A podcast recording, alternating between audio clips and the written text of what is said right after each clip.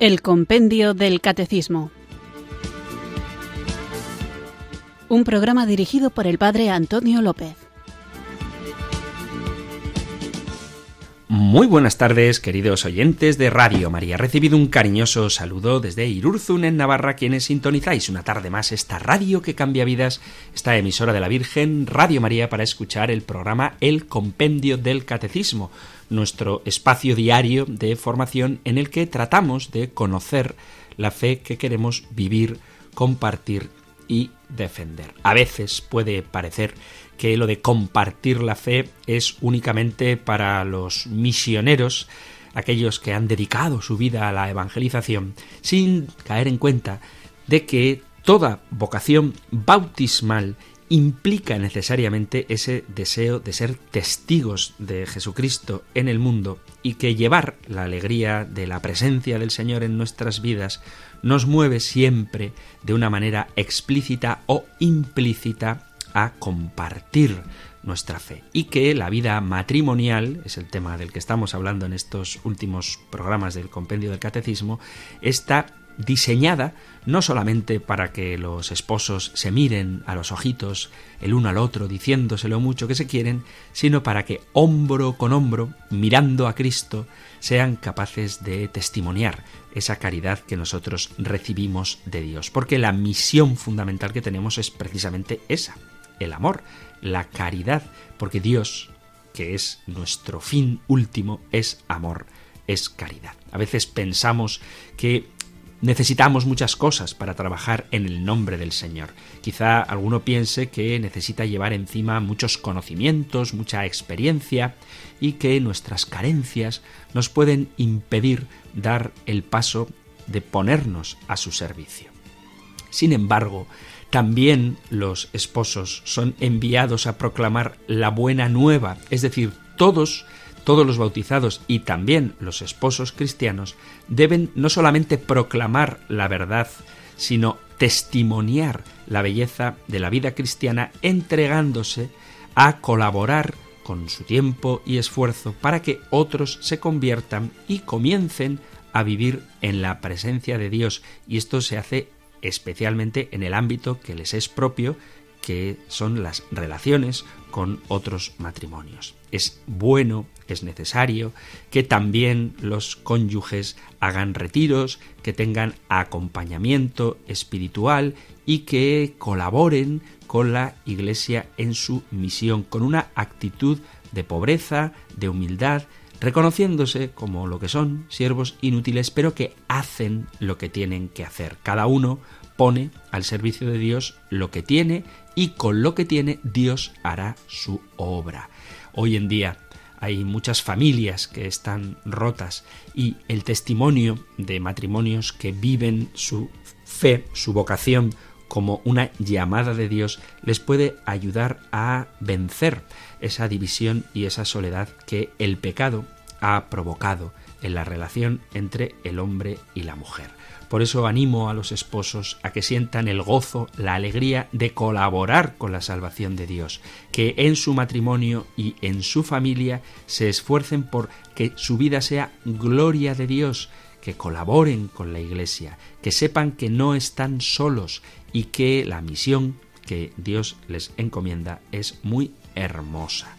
Por eso vamos a continuar hablando del matrimonio para que recemos por las familias y para que quienes sintáis la vocación a la vida matrimonial la viváis como lo que es una llamada a la santidad. Quien nos capacita, quien nos santifica es el Espíritu Santo, así que vamos a comenzar como cada día porque somos conscientes de cuánto lo necesitamos invocándolo con fe.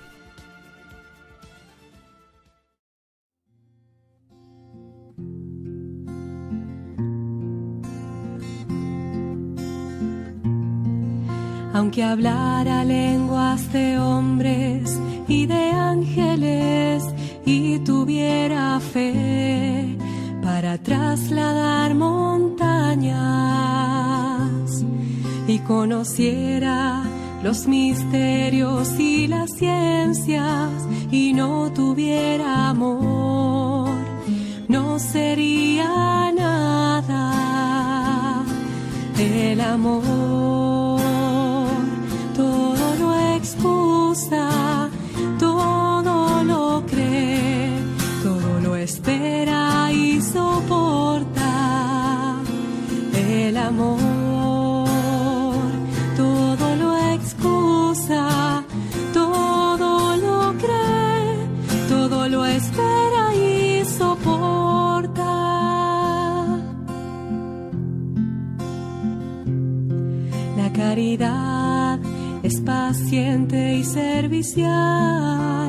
no es envidiosa, no toma en cuenta el mal, no se irrita ni busca su interés y solo se alegra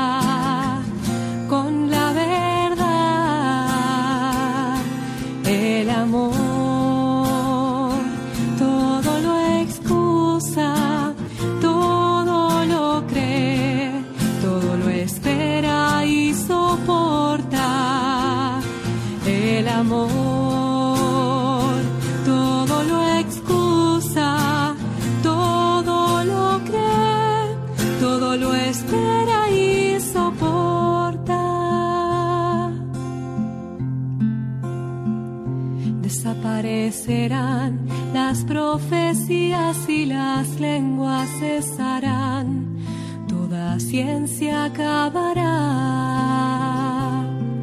Cuando venga lo perfecto, lo parcial desaparecerá y el amor nunca acabará.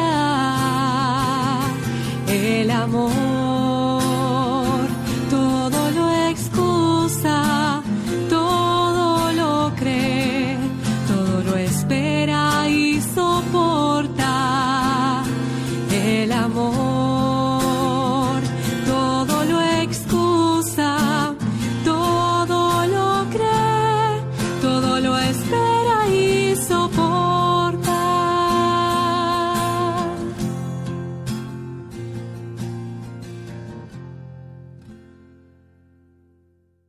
después de haber invocado al Espíritu Santo con este canto también inspirado.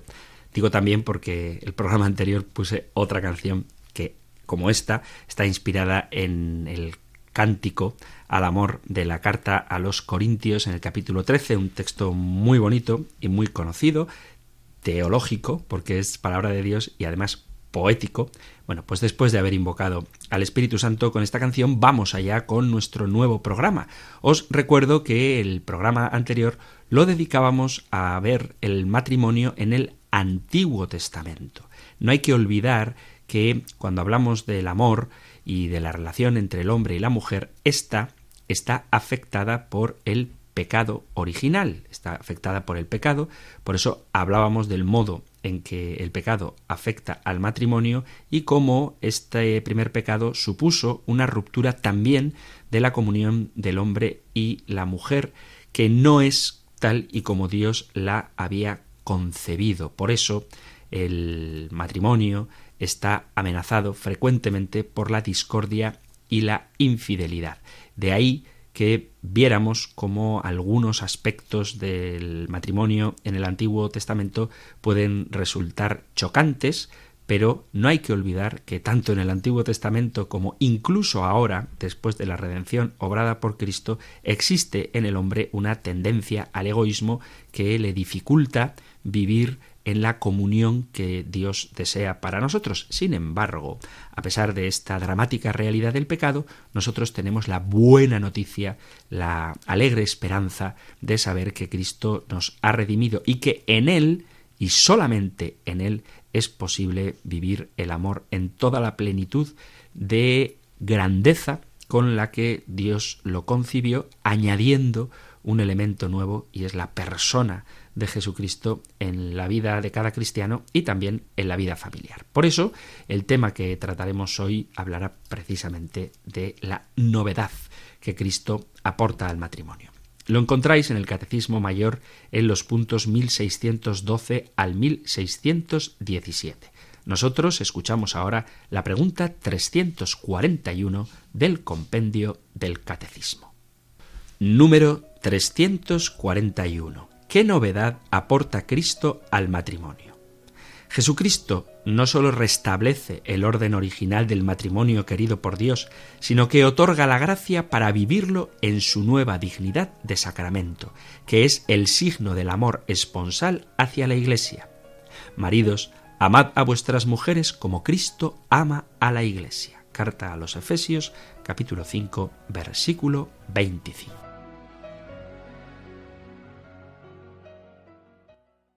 Hemos hablado de la realidad del pecado, que es algo que no debemos olvidar como cristianos con una correcta antropología, pero lo cierto es que la palabra de Dios es el anuncio de una existencia liberada de ese pecado y regenerada en la comunión con Dios y en la fraternidad entre los hombres. De este anuncio brota también la denuncia, así como con la luz evangélica percibimos mejor las sombras y oscuridades del mundo. Cuando el sol entra por una rendija en una habitación sin otros instrumentos que la mirada, vemos incluso las partículas de polvo que se mueven en el aire. Así podemos comprender que se pueda afirmar que frente a la situación actual, tanto en la comprensión de las cosas como en su realización en la vida real, que banalizan el cuerpo humano, incluso hasta el punto de querer anular la diferenciación sexual, la palabra de Dios reafirma la bondad originaria del hombre creado como varón y mujer y llamado al amor fiel, recíproco y fecundo. Partimos de que Dios ha dicho sí al hombre, a la unión del varón y de la mujer por amor y para el amor, que rechaza la instrumentalización de la persona y sabe que la creación está abierta a la alianza con Dios, con la humanidad y de los hombres entre sí. El no a la degradación que estamos viviendo es el reverso, la cara opuesta del sí a la dignidad personal. Por eso es bueno que reflexionemos sobre el matrimonio como sacramento, acerca de la dignidad del matrimonio que formando parte de la creación buena de Dios ha sido enaltecido a la condición de ser una oferta y una mediación de la gracia en Cristo y por Cristo. Una cosa que ya era grande de suyo, la unión entre el hombre y la mujer, ha sido magnificada aún más.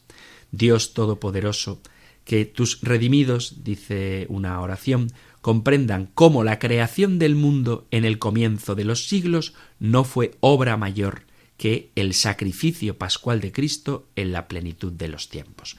De tal forma que creación y redención están vinculadas como comienzo de la salvación, la creación, y como plenitud de esa salvación, la redención realizada en el misterio que se celebra aquí y ahora en la Iglesia y que será consumado en la eternidad. La comunidad matrimonial fue fundada por el Creador y se establece por la alianza de los cónyuges, es decir, por el consentimiento personal e irrevocable. El matrimonio es una institución natural que ha sido elevada al grado de sacramento. Por el pacto conyugal, como dice el Génesis y repite Jesús, no son ya dos, sino una sola carne. Jesús remite al principio a la voluntad originaria de Dios. En el comienzo, Dios los hizo varón y mujer, por ello dejará el hombre a su padre y a su madre, se unirá a su mujer y serán los dos una sola carne.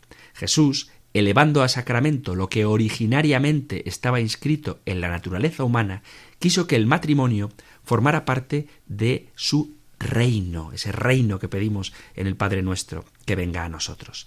La realidad del amor matrimonial entre un varón y una mujer sellado públicamente con un deseo de que sea definitivo, abierto a la transmisión de la vida y a la educación de los hijos, ha sido constituida por Jesucristo en la Iglesia como un sacramento, como un signo de la nueva alianza. El matrimonio es el fundamento de la familia que constituyen los padres y los hijos.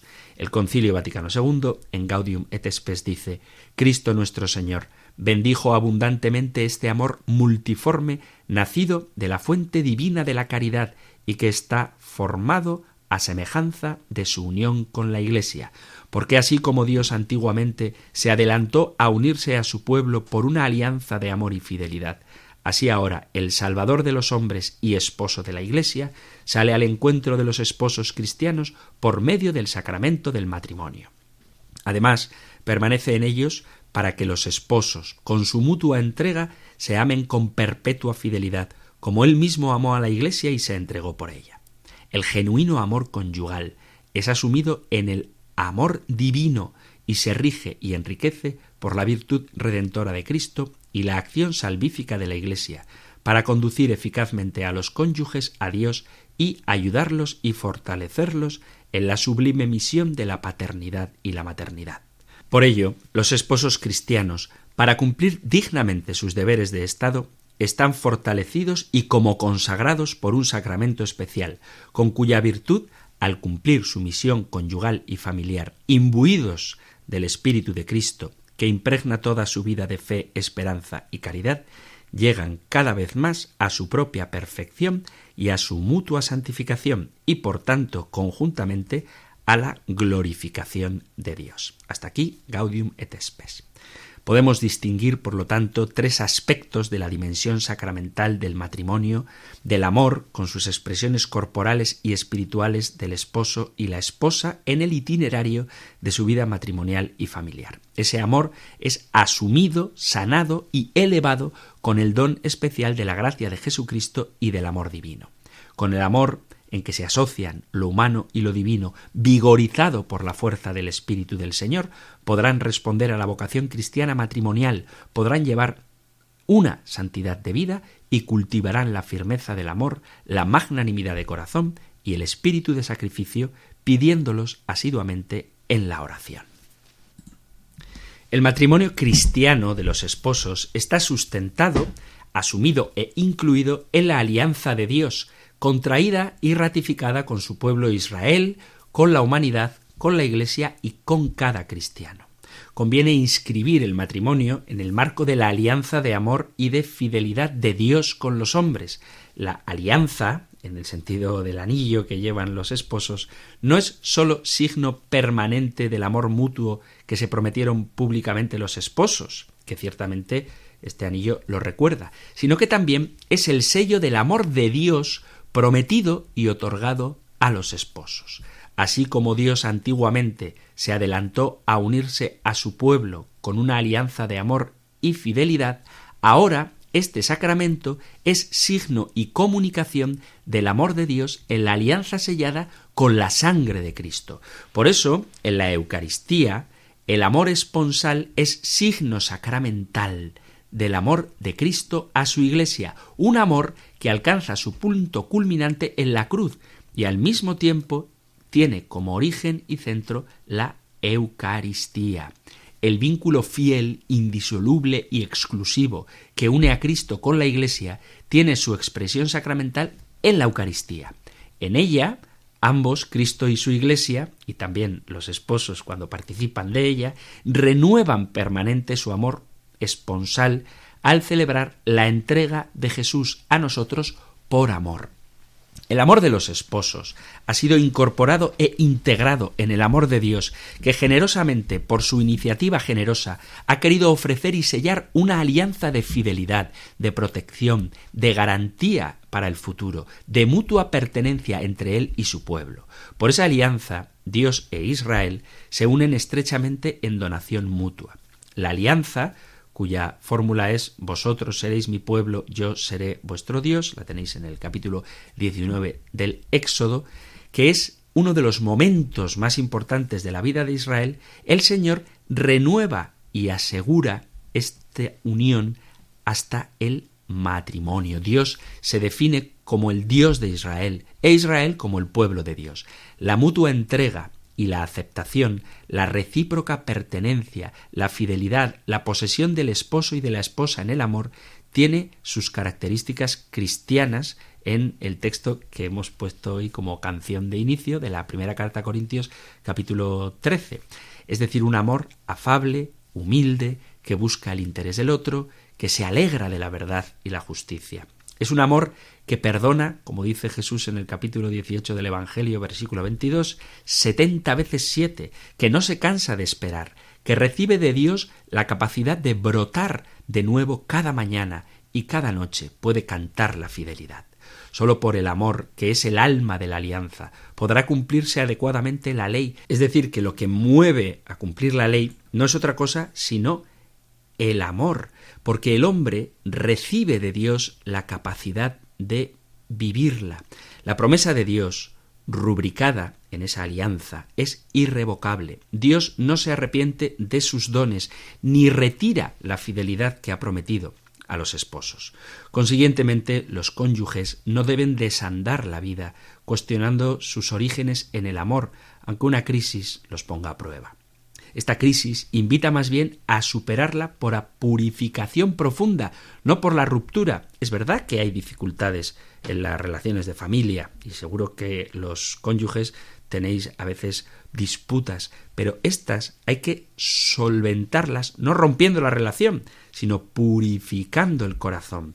La vida no es tejer y destejer el amor con una persona y cambiándola por otra sino que la libertad madura en la fidelidad y en la vida cristiana hay que tener siempre presente la cruz. El amor está llamado a crecer, a purificarse, a desarrollarse a lo largo de la vida, pasando por las distintas estaciones, primavera, verano, otoño e invierno. Y después del invierno vuelve a despuntar el amor como una flor en la primavera, porque Dios cuida de sus fieles. Amar al prójimo implica estar dispuesto a morir a uno mismo para dar vida al otro, igual que Cristo hizo. A veces la influencia de los medios de comunicación y de los programas de televisión proponen como modelos de relación a personas que se caracterizan más que por su fidelidad, por su promiscuidad, y parece que estar reñidos, discutiendo y reprochándose cosas es el modelo de una pareja, cuando nuestro modelo, a quien deberíamos mirar los cristianos y también los esposos, no es al famoso de turno, sino a Cristo ofreciendo constantemente la vida por su Iglesia, a pesar de las infidelidades, de las indiferencias y de las traiciones de esta Iglesia. Hablo de la Iglesia, hablo de los miembros de la Iglesia. Pero Jesús permanece siempre fiel y el amor matrimonial es reflejo de la alianza de Dios con la humanidad en Cristo y por lo tanto es este amor de Dios manifestado en Cristo quien debería ser el modelo para todo matrimonio cristiano. La excusa que se suele poner es a veces que uno ya ha dejado de sentir amor y que por lo tanto no merece la pena seguir luchando. Pero si creemos que el amor es una emoción involuntaria, la pareja fracasa y por tanto hay que tratar de cambiar el enfoque. De esta manera veremos que es posible mantener la unidad en el matrimonio. A veces cuando alguien ve una pareja de ancianos tomados de la mano y que todavía expresan el amor, hay quien anhela llegar a ese momento, celebrar las bodas de plata o de oro, y parece difícil vivir con una persona durante tantos años. Pero ¿cuál es el verdadero secreto para un matrimonio duradero y real? Sentir amor, dirán muchas parejas, pero no, amar es mucho más que sentir. Amor es lo que todos los seres humanos buscamos junto con la felicidad. Pero muchos matrimonios fracasan porque piensan que el amor es un sentimiento, una emoción involuntaria, cuando en realidad el amor es más que eso, es una decisión de cada persona y una elección que se hace cada día. Un matrimonio, una relación de pareja, es como un ejercicio de jardinería. Primero hay que hacer un huerto, hay que cuidar una planta juntos, hay que preparar el terreno, hay que esperar, hay que regar, hay que arrancar las hierbas que hacen daño y hay que estar preparados porque existen plagas, bichos, excesos de agua o sequía, demasiado sol o demasiada sombra, pero no por eso hay que abandonar ese trabajo de jardinería. Si tú te mantienes firme, sabiendo cuál es la llamada a la que Dios te convoca, serás capaz de hacer que esa relación dé fruto.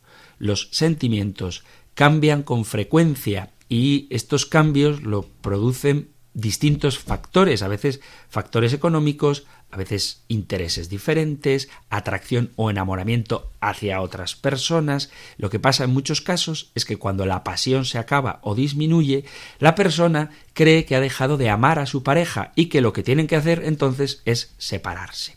Pero hay que cambiar el enfoque, tenemos que madurar esta idea que a veces se tiene del amor y esto no implica quitarle romanticismo. El romanticismo es muy bonito, pero la vida cotidiana está fundada no en emociones, no en sentimientos, sino en decisiones. El amor es una decisión. El amor es mucho más que un sentimiento. El amor es lo que da sentido a la vida. El estilo de vida de los hombres cambia con el tiempo y con el desarrollo, con la tecnología. Ha habido, es una cosa patente, pérdida de valores. Y todas estas cosas influyen para que las relaciones dentro del matrimonio se vayan deteriorando. Cuando los esposos llegan a casarse, incluso dentro de la Iglesia Católica, esto es algo que hay que prever para que no ocurra, con la idea de que si no funciona, pues me separo. Y si tú ya entras así a un matrimonio, pues ya estás augurando que eso no va a terminar bien. Es necesario entender que el matrimonio, como el amor, es una decisión de vida que responde libremente a una vocación, si lo ves desde la perspectiva cristiana a la que Dios te llama, una alianza que requiere perseverancia. El amor se acaba, sí, se acaba si tú quieres que se acabe, porque amar es una decisión y tienes que procurar por todos los medios que ese amor que nace no de la emoción, sino de la decisión, se mantenga siempre encendido. ¿Y cómo puedo lograr esto con las cosas tan difíciles que hay hoy en la vida? Teniendo presente en tu matrimonio a aquel que es modelo y garantía de amor verdadero, que es Jesucristo. La alianza de Dios con la humanidad es una alianza perpetua y que no es aburrida, aunque sea duradera, sino que está rebosante diariamente de vida, ya que viene de la fuerza del amor que es Dios. Cada uno de nosotros hemos sido amados personalmente por Dios y hemos sido creados por amor. Estamos hechos para el amor, para amar y recibir amor. Eso es lo propio del hombre creado a imagen de Dios. Nuestra vocación es vivir en el amor permanente, fiel y recíproco. El amor es restablecido por un don maravilloso, enorme, que es el perdón, perdonar. Nuestro amor es desbordante cuando uno es capaz de perdonar. El amor a los enemigos es la forma más gratuita y desinteresada de amor y por ello la que más identifica al Padre Celestial. El amor de Dios es compasivo y sin medida, es un amor que rompe las leyes de la correspondencia, es un amor loco. Consiguientemente, un amor en forma de perdón, de perdón, de dar más todavía, es la expresión más acabada del amor de Dios. Dios nos ha amado en Jesucristo hasta el extremo, hasta lo inimaginable. Nos ha amado de una forma que nos parecería ridícula en este mundo tan impregnado de la mentalidad de transacción, porque Dios no tiene esa mentalidad de transacción, sino que tiene la mentalidad de la donación, de la gratuidad, de la gracia, del dar sin esperar nada a cambio. Dios en el Antiguo Testamento se acuerda de la alianza sellada con sus padres y la propia María canta la misericordia de Dios que ha mostrado desde los tiempos de Abraham a su descendencia por siempre. Por eso hay que buscar perpetuar este amor entre los cónyuges, fundándolo en la fuente de la que podemos recibir la fuerza para amar al estilo de Dios, que es Dios mismo. Por eso, la confianza, la acogida recíproca, integran las manías de cada uno sin que eso ponga en peligro la convivencia pacífica y la aceptación serena. El roce, que dicen que hace el cariño, significa pulir las propias aristas para entrar en una armonía. Igual que un río que arrastra piedras acaba convirtiéndolas en cantos rodados, pues así la relación de pareja, aunque ciertamente implique asperezas, esas asperezas no suponen que la relación ya tenga que terminar, sino que supone un cambio, un crecimiento, una purificación, un negarte a ti mismo para que se viva cada vez más en tu casa la experiencia de Cristo que entregó su vida por nosotros hasta el extremo con un amor sin límites.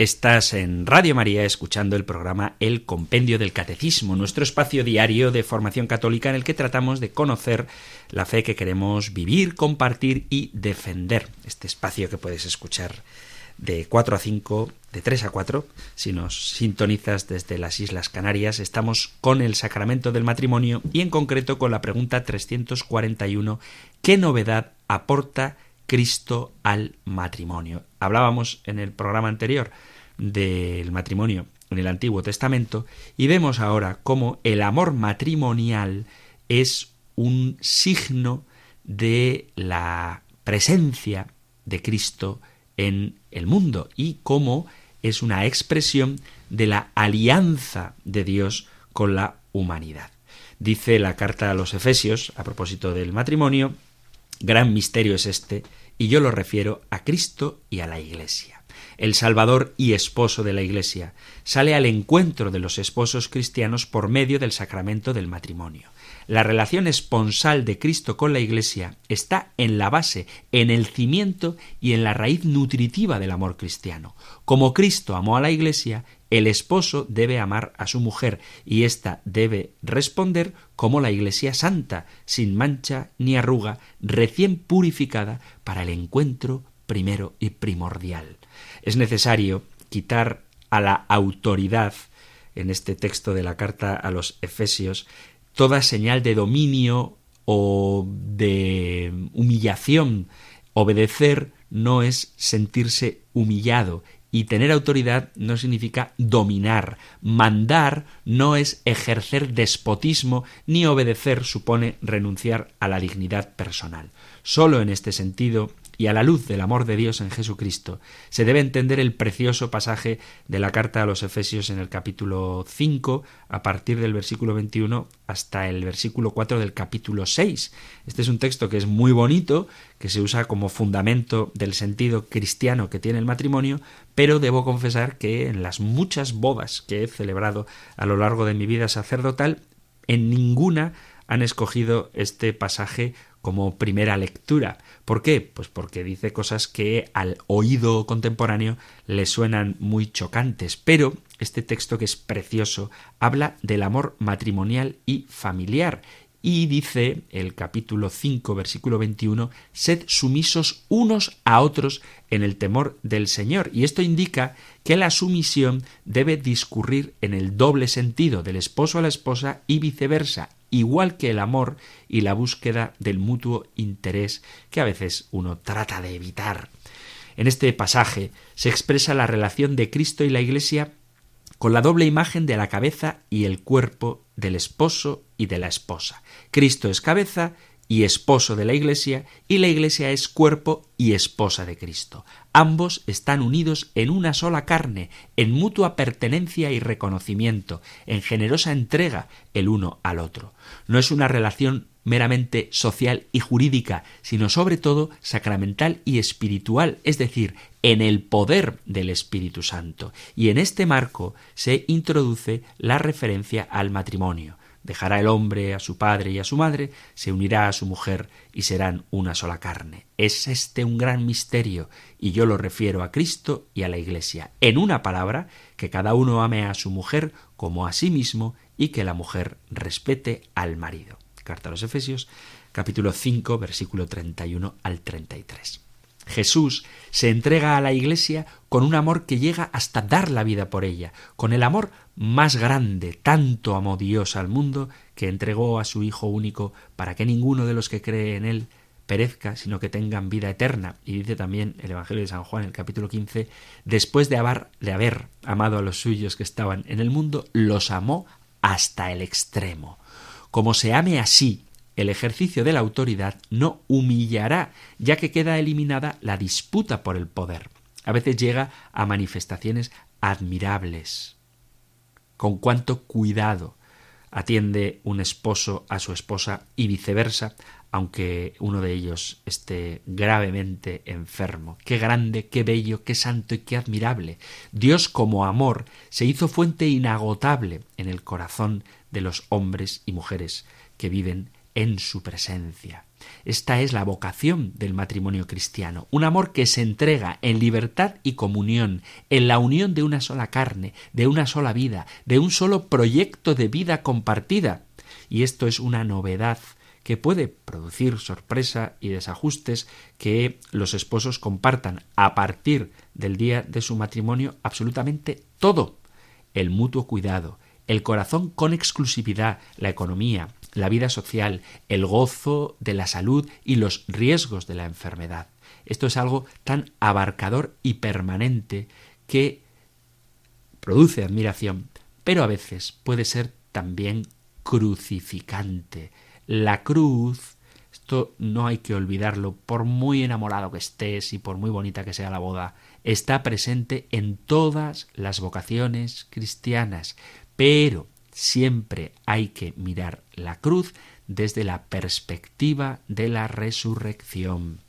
Los esposos deben amar a la esposa como Cristo a su iglesia y la esposa debe, estoy citando a San Pablo a los Efesios, obedecer al esposo como la iglesia obedece a Cristo. Hombre y mujer, esposo y esposa, tienen la misma dignidad humana y personal, ya que fueron creados a imagen y semejanza de Dios. En el relato de la creación, dice el Señor, hagamos al hombre a nuestra imagen, y creó Dios al hombre a su imagen, a imagen de Dios lo creó, varón y mujer los creó.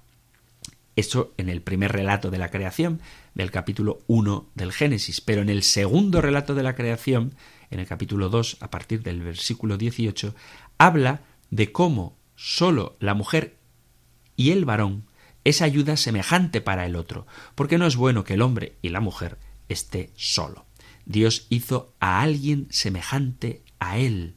Ambos están llamados a representar a Dios en la tierra, participando de su señorío sobre las criaturas. ¿Cómo nos cuesta entender en la historia de la humanidad que hay que vivir las consecuencias de esta igual dignidad del varón y de la mujer en todos los ámbitos de la vida?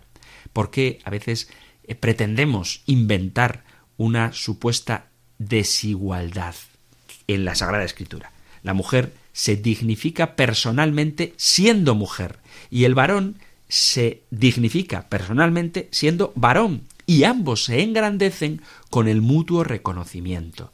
Los dos, varón y mujer, son hijos de Dios, discípulos de Jesucristo, son iguales en dignidad por la creación y por la filiación divina, y comparten la misma condición pecadora. Y esto no es ninguna exageración. Por eso, porque ambos, varón y mujer, somos igualmente pecadores, podemos participar humildemente ambos de la gracia del perdón de Dios y así rehacer la paz en un amor renovado. Por el contrario, cuando alguien ve al que es distinto como enemigo, cuando culpa del pecado solamente al otro, este orgullo se convierte en un opuesto declarado del amor y de la concordia en el amor. La dignidad del hombre y de la mujer son exactamente iguales, sin privilegios ni discriminaciones. Como es un tema muy sensible, el de la desigualdad entre el hombre y la mujer, voy a leeros el capítulo 5 de la carta a los Efesios desde el versículo 21 y los primeros versículos del capítulo 6 y luego hago un comentario. Dice San Pablo, Sed sumisos los unos a los otros con el temor de Cristo, las mujeres a sus maridos como al Señor, porque el marido es cabeza de la mujer, como Cristo es cabeza de la Iglesia, el Salvador del cuerpo. Así como la Iglesia está sumisa a Cristo, así también las mujeres deben estarlo a sus maridos en todo. Maridos, Amad a vuestras mujeres como Cristo amó a la Iglesia y se entregó a sí mismo por ella, para santificarla, purificándola mediante el baño del agua en virtud de la palabra y presentársela resplandeciente a sí mismo, sin que tenga mancha ni arruga ni cosa parecida, sino que sea santa e inmaculada. Así deben amar los maridos a sus mujeres como a sus propios cuerpos. El que ama a su mujer se ama a sí mismo, porque nadie aborreció jamás su propia carne. Antes bien, la alimenta y la cuida con cariño, lo mismo que Cristo a la Iglesia, pues somos miembros de su cuerpo. Por eso dejará el hombre a su padre y a su madre, y se unirá a su mujer, y serán los dos una sola carne. Gran misterio es este, y lo digo respecto a Cristo y a la Iglesia. En todo caso, en cuanto a vosotros, que cada uno ame a su mujer como a sí mismo, y la mujer que respete al marido. Hijos, obedeced a vuestros padres en el Señor, porque esto es justo. Honra a tu padre y a tu madre. Tal es el primer mandamiento que lleva consigo una promesa para que seas feliz y se prolongue tu vida sobre la tierra. Padres, no exasperéis a vuestros hijos, sino formadlos más bien mediante la instrucción y la corrección según el Señor. Hasta aquí el pasaje de la carta a los Efesios que, como decía, utiliza expresiones que resultan chocantes. Y hay quien dice que por mandato divino, según el capítulo 5, versículo a partir del 22, el hombre es cabeza de la mujer y que por lo tanto la mujer debe estar sujeta a él. Con esto se ha consolidado, como se dice ahora, una cultura patriarcal autoritaria. Los esposos tienen como cabeza al varón y por tanto la mujer, la esposa y los hijos deben obediencia al esposo padre, así como los fieles deben sujetarse al pastor y como los ciudadanos deben obedecer y honrar a las autoridades civiles. Sin embargo, esta interpretación patriarcal no es bíblica por dos razones. En primer lugar, porque hay que leer la Biblia desde la analogía de la fe. Es decir, no podemos coger un texto suelto y sacar nuestras propias conclusiones sacando el texto de contexto y utilizándolo como pretexto para querer justificar nuestros propios criterios. No hace justicia esta interpretación a todo el mensaje bíblico que deja clara la igualdad entre el hombre y la mujer.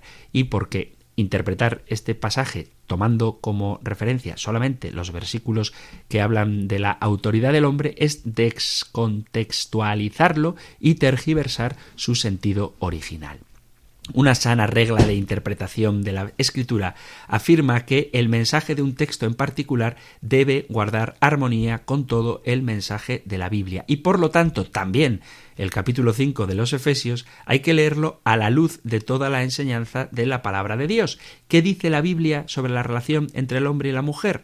Que el propósito original de Dios en la creación fue la igualdad entre el hombre y la mujer. En este texto que he citado varias veces, hombre y mujer los creo, del Génesis capítulo 1 versículo 27, no se habla de la diferencia de roles entre el esposo y la esposa, sino que se afirma que tanto el hombre como la mujer reciben el encargo de fructificar y crecer creced y multiplicaos y dominad la tierra. Ambos dos, el hombre y la mujer, son encargados de las tareas productivas, llenad la tierra y sojuzgadla.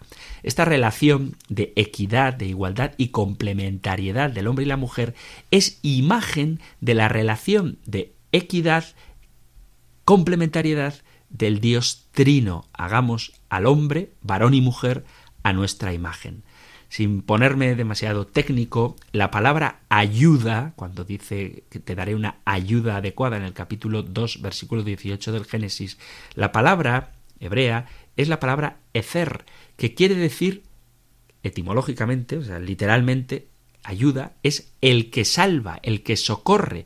Las veces que se utiliza en el Antiguo Testamento esta palabra describe a Dios socorriendo al hombre y en ningún caso se utiliza esa palabra ayuda adecuada asociándola a subordinación. La relación jerárquica de subordinación de la mujer hacia el hombre no es el propósito de Dios en la creación, sino que es el fruto del pecado, Acordaos en el capítulo 3, versículo 16, cuando dice el deseo, tu deseo a la mujer, se irá hacia el hombre y él te dominará. Es consecuencia del pecado. Desde la caída, el propósito redentor de Dios es restaurar la equidad del hombre y la mujer según el modelo originario de la creación. Tal y como dice la carta a los Gálatas en el capítulo 3, versículo 26.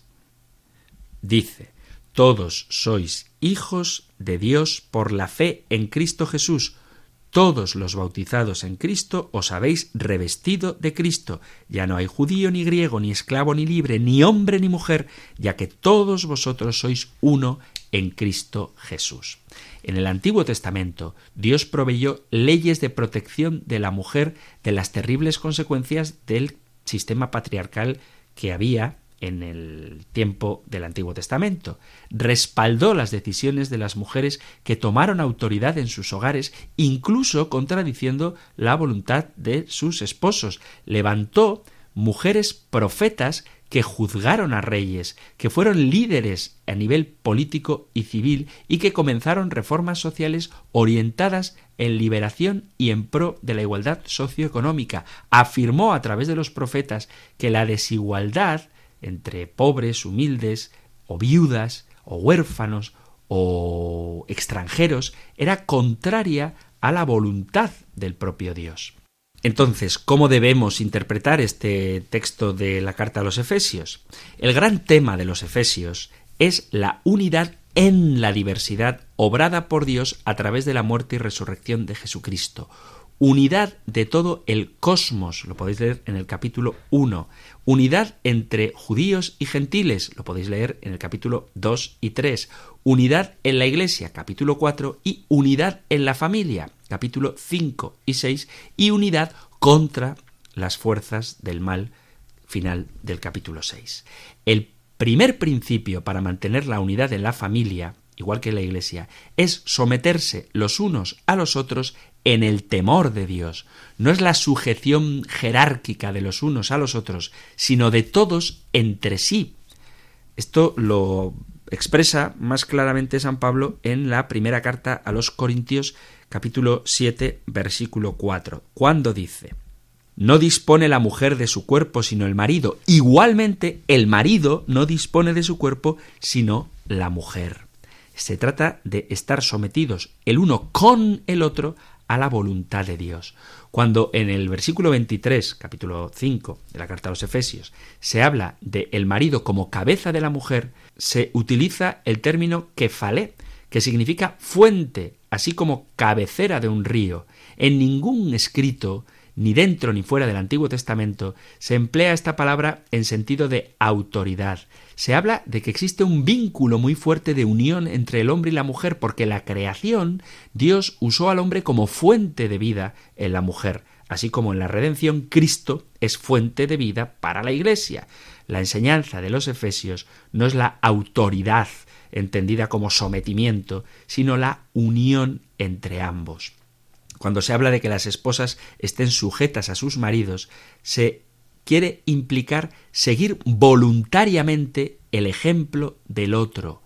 Se trata de imitarse el uno al otro en el seguimiento a Jesucristo. Por lo tanto, Efesios enseña que la forma de mantener la unidad de la familia es la mutua sujeción y se insta a las esposas a seguir voluntariamente el ejemplo de sus esposos en la virtud de que Dios usó a un hombre como fuente de vida de la mujer en la creación, lo mismo que utiliza a un hombre Jesucristo como fuente de vida para la nueva creación, para la Iglesia. Se enseña al esposo a amar y entregarse a sí mismo por su esposa, y en ninguna parte de este pasaje se enseña que el hombre tenga una autoridad absoluta, despótica, sometedora y anuladora de su dignidad sobre la mujer.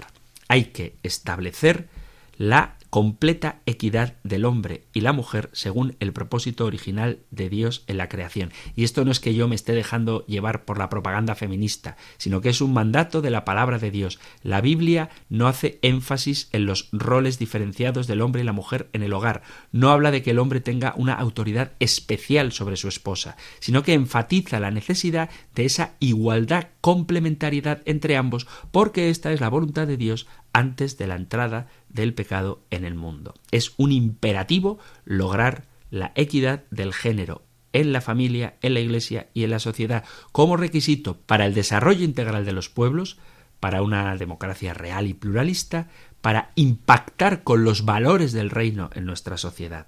Sostener en este contexto que el hombre es cabeza de la mujer y que ésta no tiene ningún papel activo en la tarea de la Iglesia, es apartarse de la enseñanza bíblica.